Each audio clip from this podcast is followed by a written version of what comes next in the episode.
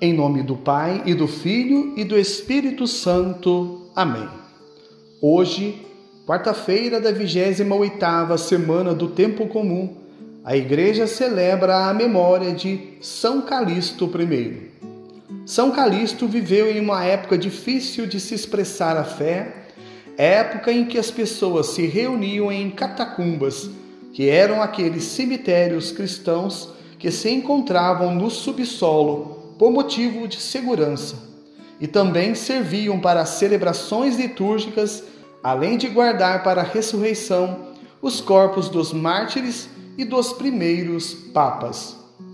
Nascido na segunda metade do século II, filho de Domício, foi administrador do correligionário Carpóforo, mas não foi bem sucedido na empreitada, pois sofreu dura condenação por um dano imputado a ele. A flagelação e a deportação para a Sardenha foram penas a ele impostas. Resgatado pela comunidade cristã, também pela colaboração de Márcia, concubina de Cômodo, Calixto colaborou com o Papa Vitor e com Zeferino, até que sucedeu como Papa a este no ano 217. A sua eleição provocou o cisma de Hipólito, que reprovava a Calixto, a sua origem servil e, sobretudo, a sua demasiada condescendência para com os pecadores.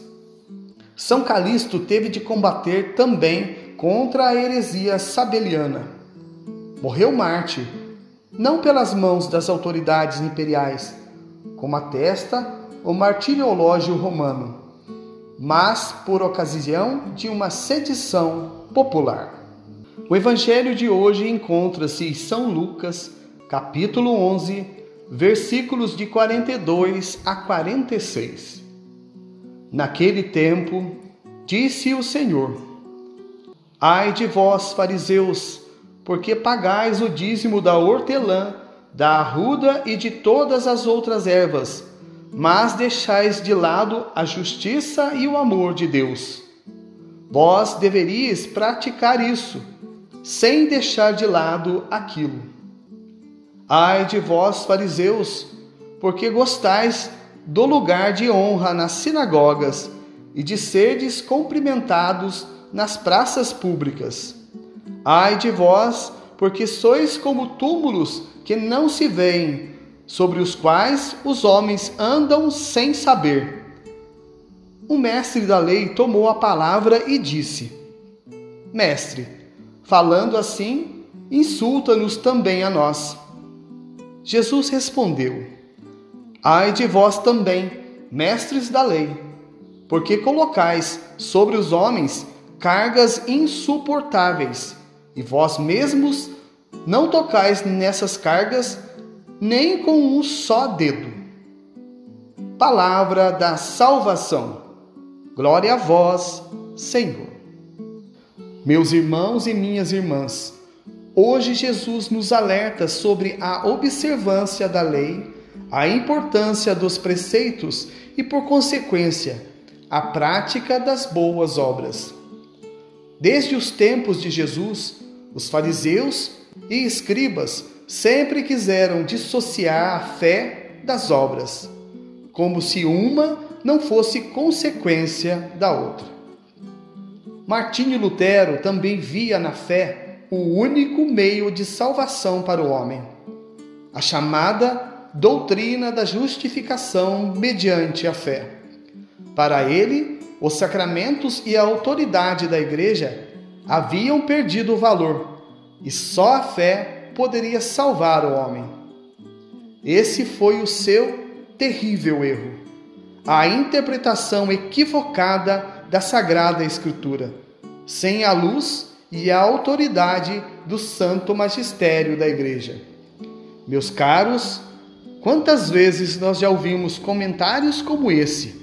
Olha lá, não sai da igreja, vai à missa todos os dias, não larga da batina do padre e lá fora não vive o Cristo para os irmãos. Ora, é claro que temos que fazer as boas obras, mas sem jamais deixar a oração e a prática religiosa. Jesus deixa isso bem claro quando nos diz: Vós deverias praticar isso, sem deixar de lado aquilo. A fé se completa com as boas obras. Uma vez, Padre Francisco, em uma de suas homilias, disse: Aqui dentro da igreja é o nosso ensaio. Lá fora colocaremos tudo em prática. Devemos tomar cuidado com o faça o que eu digo, não faça o que eu faço. O Evangelho de Cristo se prega com o exemplo. Pregue o Evangelho, se necessário, use palavras. Dizem que esta frase foi de Santo Agostinho ou, quem sabe, de São Francisco. Não importa de quem fora. O que realmente importa é que não sejamos iguais aos fariseus do Evangelho de hoje, que eram chamados por Jesus de sepulcros caiados, mas que por dentro eram cheios de podridão. Podemos nem notar, mas muitas pessoas se espelham em nós, como por exemplo os nossos filhos. Como posso pedir ao meu filho para ir à catequese se ele não me vê no dia de domingo celebrando a missa? Ai de vós, porque colocais sobre os homens cargas insuportáveis, e vós mesmos não tocais nessas cargas nem com um só dedo. Nos alerta a palavra de hoje lida. Esse é o grande problema. Na maioria das vezes, sabemos o que fazer.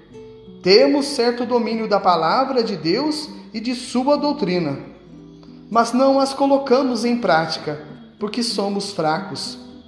São Paulo se lamentava dizendo: Homem infeliz que eu sou, não faço o bem que quero, mas o mal que não quero. Façamos um breve exame de consciência. Como está a minha fé? A fé tem despertado as obras que Deus tanto espera de mim? Como tenho usado os dons que Deus me deu? Vivo aquilo que prego de Deus às pessoas?